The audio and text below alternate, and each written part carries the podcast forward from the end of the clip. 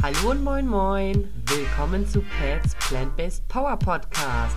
Hier bekommst du alles rund um das Thema pflanzliche Ernährung, Freude am Kochen, Energie im Alltag, Genuss für Gaumen und Körper.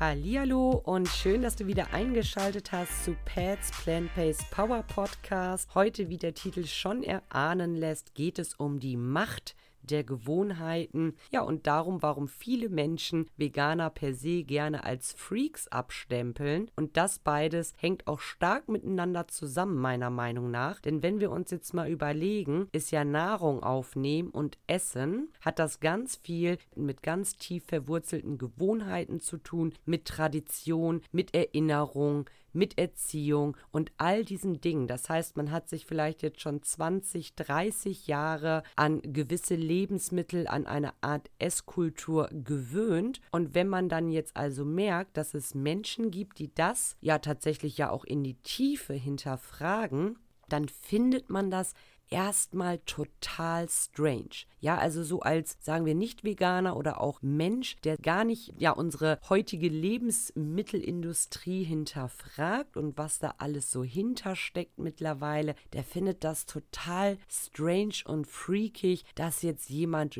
wirklich sich hinsetzt und sagt, okay, was esse ich da eigentlich, wo kommt es her und ist es möglicherweise schädlich für die Umwelt oder auch die Tiere und die Menschen, die dann eben entsprechend in diesen Industrien arbeiten. Hat das was mit Ausbeutung zu tun? Das findet man erstmal komisch, weil gerade auch Essen ganz, ganz viel mit Genuss zu tun hat und wir verbinden damit ja wirklich Entspannung, gemeinsam genießen, gemeinsam Zeit zu verbringen und sich zu entspannen und gerade in der heutigen Zeit ist es ja wirklich so, jeder hat so sein Stuff täglich zu erledigen und dann möchte man, wenn man also eine Familienfeier geplant hat oder sich mit einer Freundin zum Essen verabredet, dann möchte man eine richtig, richtig schöne Zeit miteinander verbringen. Ja, und einfach richtig schön schlemmen und genießen. Das trifft im Übrigen auch zu so einer Art Grill-Session zu. Also jetzt beginnt ja auch die Grillsaison im Sommer. Und ganz ehrlich, wenn man sich mal die Zeit nimmt zusammen am Wochenende Freunde einlädt und ja, dann halt einen richtig schönen Einkauf macht, dann freut man sich also zusammen den Grill anzuschmeißen. Jeder bringt was mit und man hat so ein richtig schönes gemeinschaftliches Gefühl.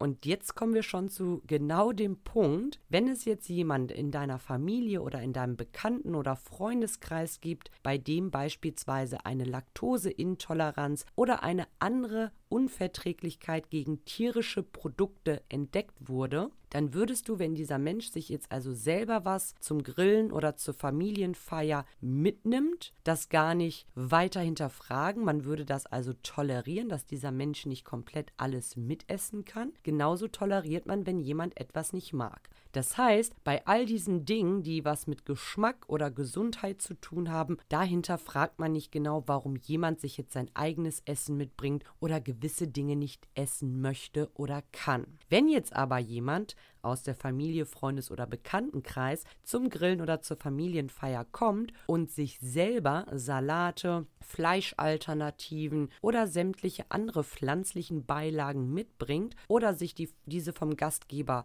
wünscht, weil der Gastgeber angeboten hat, Wünsche aufzunehmen, dann hinterfragt man natürlich schon, warum diese Person auf einmal all diese Dinge, die man klassischerweise in Kuchen, Salaten oder Grillgut verarbeitet, nicht mehr essen möchte. Und da kommen wir auch schon so ein bisschen zu dem Problem. Der Veganer oder der Mensch, der sich mit der pflanzlichen Ernährung auseinandersetzt, ist also, sage ich mal, in die Tiefe gegangen, hat sein Essverhalten hinterfragt, hat sich überlegt, Mensch, was steckt denn da alles so hinter und hat festgestellt, über eine mehrwöchige Eingewöhnungsphase, dass er oder sie super gut auf tierische Produkte verzichten kann und somit also Ausbeutung vermeiden kann und zusätzlich sich beispielsweise dadurch viel, viel besser, gesünder und fitter fühlt. Ja, und die Menschen, die das Ganze eben nicht hinterfragen, kriegen natürlich dadurch indirekt einen Spiegel vorgesetzt. Ja, das bedeutet also, auf einmal wundert man sich, hey, warum ist dieser Mensch die ganzen tierischen Erzeugnisse nicht mehr. Und selbst wenn man tolerant sein möchte, ist es natürlich schon so, dass man sich selber dadurch, oder viele, ich sage das jetzt mal so, ne, man kann ja nicht alle in eine Schublade stecken, viele fühlen sich unbewusst enorm dadurch angegriffen, dass die vegane Person jetzt eben alles hinterfragt und danach handelt. Und äh, man denkt halt, okay, die setzt mir jetzt also diese ganzen nicht tierischen Produkte vor und ich, ja, fühle mich dann schlecht. Oder man fühlt sich vielleicht nicht mal bewusst schlecht, aber man fühlt sich indirekt entweder so, als würde man einen Spiegel vorgesetzt bekommen, missioniert werden, belehrt werden oder als ob auch der Veganer im Grunde sich jetzt besser fühlt oder wie der Weltverbesserer fühlt. Also es sind ja alles so Begriffe, die dann auch ständig in so einem Kontext fallen. Ja, und die Nicht-Veganer fühlen sich also dann erstmal angegriffen. Vor allen Dingen, wenn du dir überlegst als Gastgeber, du kaufst ein, du bereitest alles vor, du gibst dir Mühe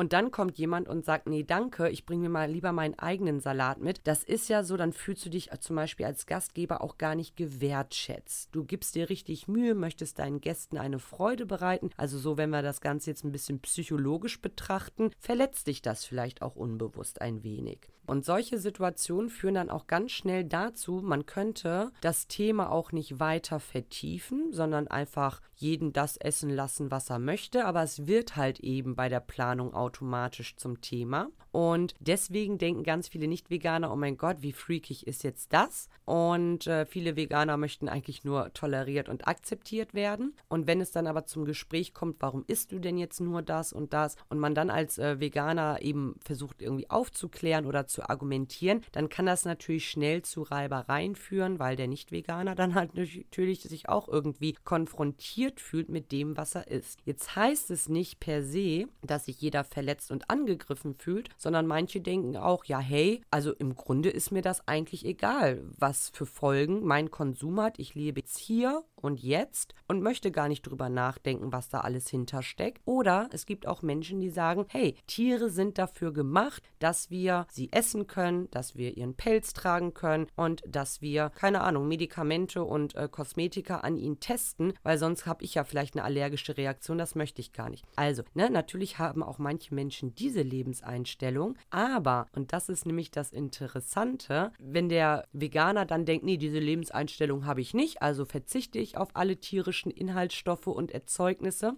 dann fangen manche Nicht-Veganer trotzdem an, sich zu rechtfertigen. Das heißt also im Grunde, die Lebenseinstellung und die Macht der Gewohnheiten wird so ein bisschen hinterfragt und deswegen sagt man dann halt ganz schnell auch so Dinge wie, ja, man hat ja schon immer Fleisch gegessen, Tiere sind dafür da, um sie zu essen. Das ist ja alles so schwer, sich vegan zu ernähren, das ist freakig, das ist teuer, das ist umständlich. Dann fängt man auch so ein bisschen an, sich zu rechtfertigen, dass man diese Lebensweise gar nicht selber haben möchte möchte und dass man auch gar nicht anstrebt, das zu machen. Und ja, der Veganer denkt sich halt in dem Moment einfach nur, ja, es ist vielleicht auch okay, dass du nicht vegan werden möchtest, aber nein, vegan ist nicht immer teuer und umständlich und wir brauchen auch kein Fleisch. Also der Mensch braucht kein Fleisch, um zu überleben und genug Proteine zu bekommen und seine Nährstoffe zu bekommen. Das weiß man dann halt alles auch irgendwann. Man fühlt sich ja selber auch fit und beschäftigt sich damit und so kann dann schon mal richtig schnell eine Diskussion losgetreten werden. Ne? Das sind jetzt einfach nur mal so ein paar Alltagsbeispiele, die passieren können und wo dann natürlich auch sehr, sehr schnell wirklich die Fronten verhärtet verarbeitet sein können.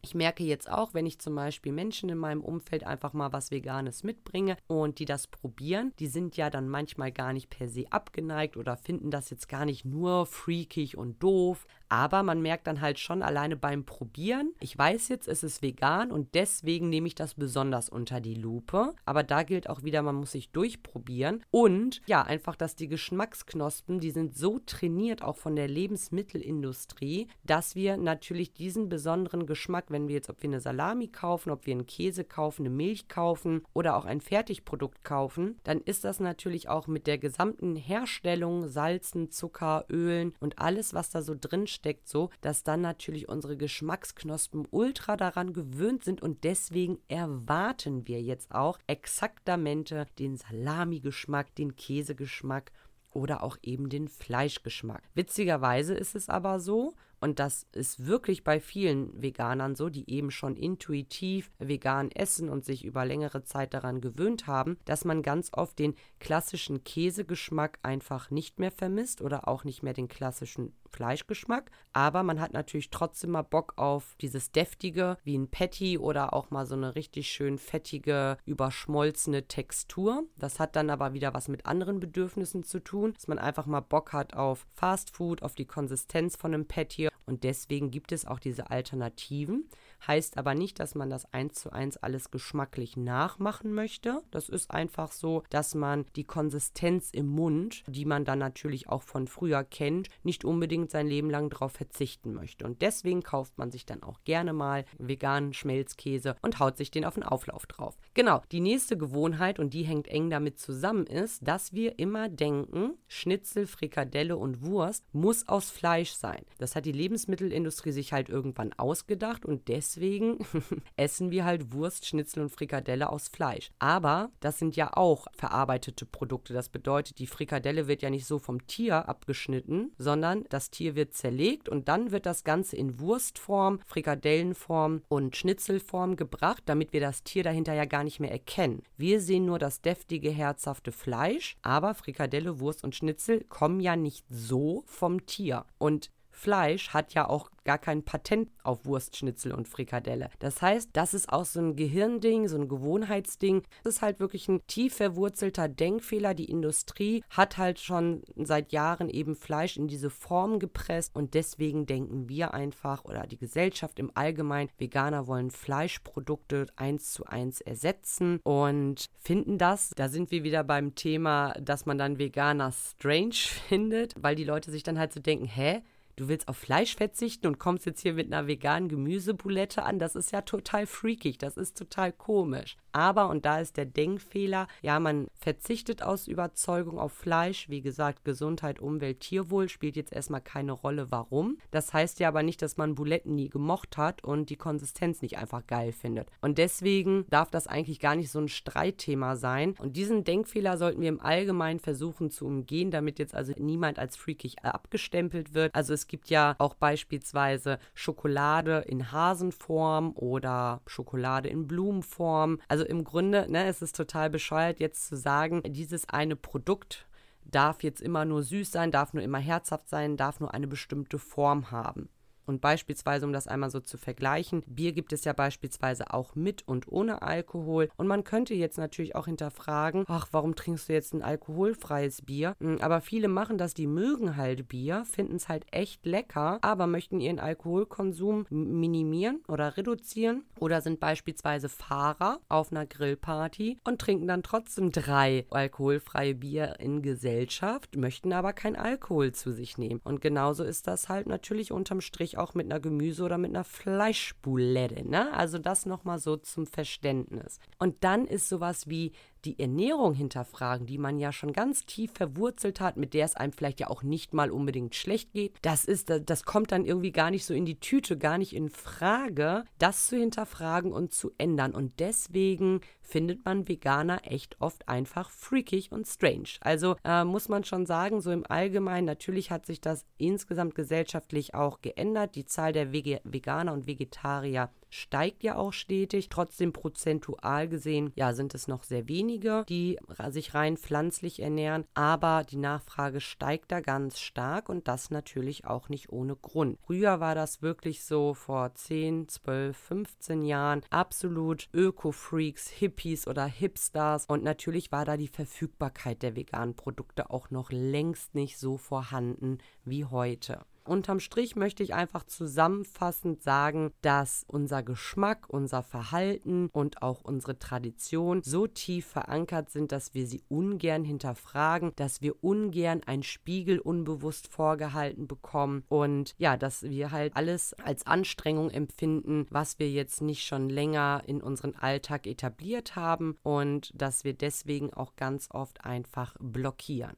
Mein persönlicher Tipp ist an der Stelle nochmal, dass wir uns generell befreien sollten von diesen Vorurteilen und das ist an dieser Stelle überhaupt nicht wichtig, ob du dich gerade zu 100% vegan ernährst, überwiegend pflanzlich ernährst oder einfach Neueinsteiger bist und noch Mischköstler bist. Es ist einfach wichtig, da diese Barriere zu lösen und dass beide Seiten offen und tolerant bleiben. Das ist einfach ganz wichtig, weil umso mehr kann man einfach für alle tun, also gemeinschaftlich. Und das Zweite, was ich abschließend noch sagen würde und als Empfehlung mitgebe, wenn du jetzt an dem Punkt bist, dass du diese Podcast-Folge anhörst und du findest das Thema spannend, findest du auf meinem Instagram-Account at pets plant-based-powerfood einmal einen Link, also in meinem Profil auf Instagram. Und dieser Link führt dich dann also zu verschiedenen Unterseiten, wo du kostenfreie Unterstützung von mir und meiner Community bekommen kannst, damit sich das ganze Thema Gewohnheiten, negative Glaubenssätze und auch mehr Fokus auf die Ernährungsumstellung legen bei dir so ein wenig erleichtert. Es ist eine kostenfreie Facebook-Gruppe mit bei, eine kostenfreie Videoserie, die ich extra für Plant-Based Power Starter entwickelt habe und das nur so als kleiner Tipp von